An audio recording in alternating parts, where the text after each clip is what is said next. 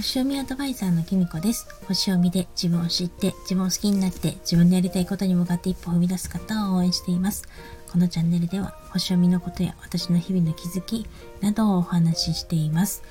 今日はですね、11月12日日曜日です。皆様いかがお過ごしでしょうか？私は日曜日にしては珍しく早起きしていますけれども、今日ね娘があの学祭が2日目ということでですねあのすっごく眠そうな顔して起きてきたので朝車で送ってきたところです。昨日は11月11日で1の鳥で一粒万倍日ということでねすごく1が並ぶ縁起のいい日だったそうなんですけど皆さんはどのようにお過ごしになったでしょうか？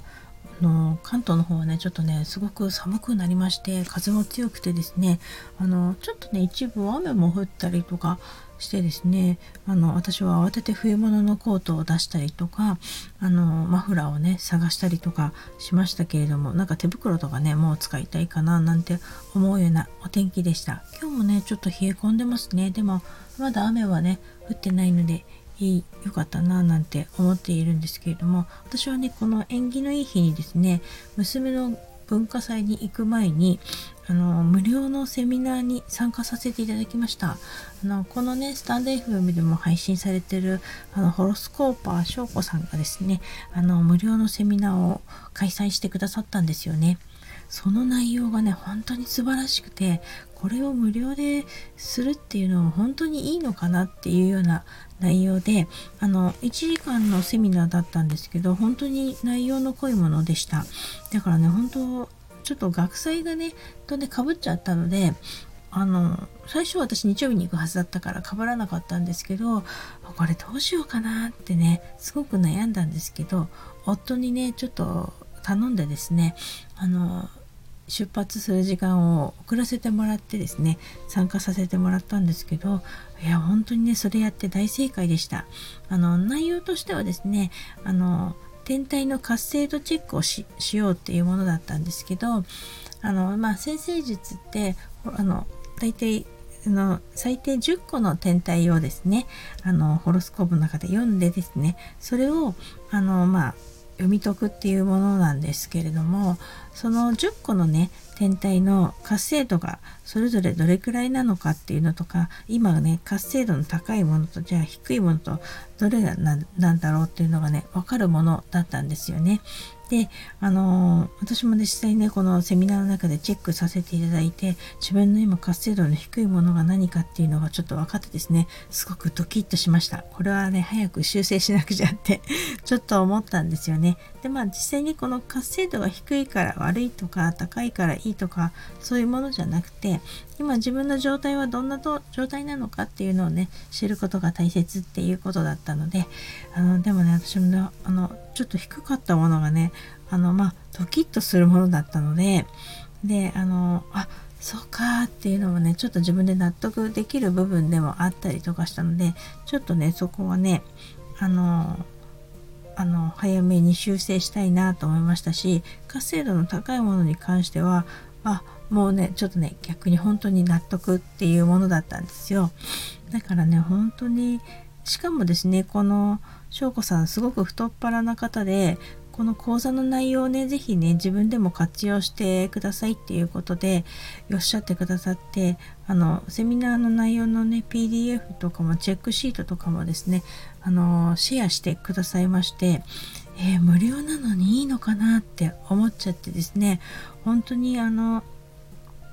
私ねこの講座に参加できてラッキーだったなついてるなって思ったんですけどそもそもねこういう講座をちゃんと作れるっていうねこの活性度のねチェックシートとかを作ったりとかできるっていうその能力がね本当にね素晴らしいなっていうふうにも思いました。だか本当にね参加していいあの講座でしたね。本当にありがとうございました、翔子さん。あの、活用させていただきたいと思います。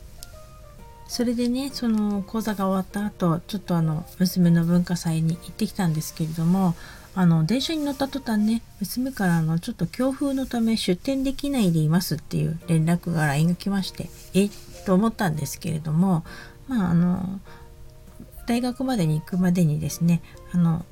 始められることになった風がね止んできたので出店できるようになったよっていう連絡が来てあのちょうど良かったなって思いました。ちょっと遅れていくぐらいっていうかであのゆっくり家を出てちょうど良かったなと思ったんですけどあの、ね、やっぱりその強風の影響なのかやっぱり電車もねちょっと遅れてたりとか混雑したりとかまあ週末土曜日なのでねあのまあ都内の方もねこう混雑してて私ね夫と2人でこの新宿とかを歩いてるのとか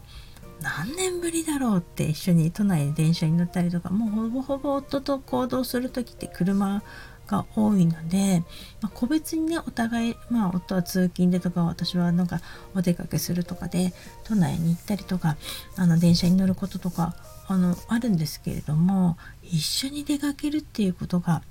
もう本当にね何年ぶりだろうってねもしかしたら10年ぐらいぶりぶりかもしれないなと思ってですねあのなかなかね私も早足だけど夫も早足なのでちょっとね 大変でした。うん、でもですねあの一緒に出かけることできて楽しかったしあの学祭にもね行ってよかったです。なんかあのもっとね煙たがられるのかな娘にと思ったんですけどあの案外娘はね歓迎してくれましてあの私ねずっとあの声もかけないでいたんですけれどもあの気づいたらねうちのママだよって言ってくれたりとかですねお友達に紹介してくれたりとかあの帰りにも手を振ってくれたりとかしたのであのよかったしあの家に帰ってきてからも今日来てくれて嬉しかったありがとうって言ってくれたのでなんだよってちょっと思ったんですけどまあねそういうことを言ってくれるからついねまた甘やかしちゃうんですよね。これがねと思ったりもしながらもですね。やっぱりね行かないで後悔するよりは行ってよかったなと思いました。夫もねなんか大学とか見れて嬉しそうでしたし、まあ、その後ちょっとね文化祭ので出店した屋台のものを食べてそれからちょっとまた街中ちょっと散策とかしたんですけどねその日やっぱりねちょっと中野の方でいろんな行事をイベントをねやってたせいですごく混んでてですね。あのもうちょっと大変だったんですけどだからちょっと新井薬師とかそっちの方までは行かなかったんですけどちょっと楽しい時間を過ごさせてもらってなんかいい一日で私にとってはね111のとてもいい日を過ごせたななんて思いました。であのスタンド FM の方でもね昨日配信したあの10個の自分の魅力をあ魅力？じゃないや。いいところを探しましょうっていう配信ですよね。あれあの元の配信の前ままみさんがですね今度の来週だから今週末かな？あのまたライブをしたいって思っていますっていうコメントされていました。で私あの是非ねそのライブにねあのタイミングがあったらですねリアタイで参加したいなと思ってすごく楽しみにしています。ただね私ねちょっと昼間はね推し活に出かけちゃってるので もしかしたら夜しかねリアタイでは参加できないかもしれないんですけどでもですねもしあのアーカイブだとしてもねそれまでに自分の10個の魅力をね探そうと思っています。なんでねなんかあのたくさんねコメントとかもいただいてだから自分の魅力10個を探せないっていう方もいらっしゃいましたけれどもあの10個あるっていうふうにマミさんも言ってましたし私も頑張って探そうと思いますし、まあ、例えばね10個なくてもなんかそのコモフちゃんとかは10個見つけられないけど自分が好きって言ってたんですよね。なんかねそれってすごく素敵なことだと思うしとにかくね自分が好きっていうことを自分でこう外に言えるってことがね私はね素晴らしいなと思ってですねそれで十分なんじゃないかななんて思いました。まあでも私も10個ね目指して探していってちょっと自分をもっと好きになったらなれたらいいなと思っています。それでは今日はこの辺で最後までお聴きいただきありがとうございました。またお会いしましょう。きみこでした。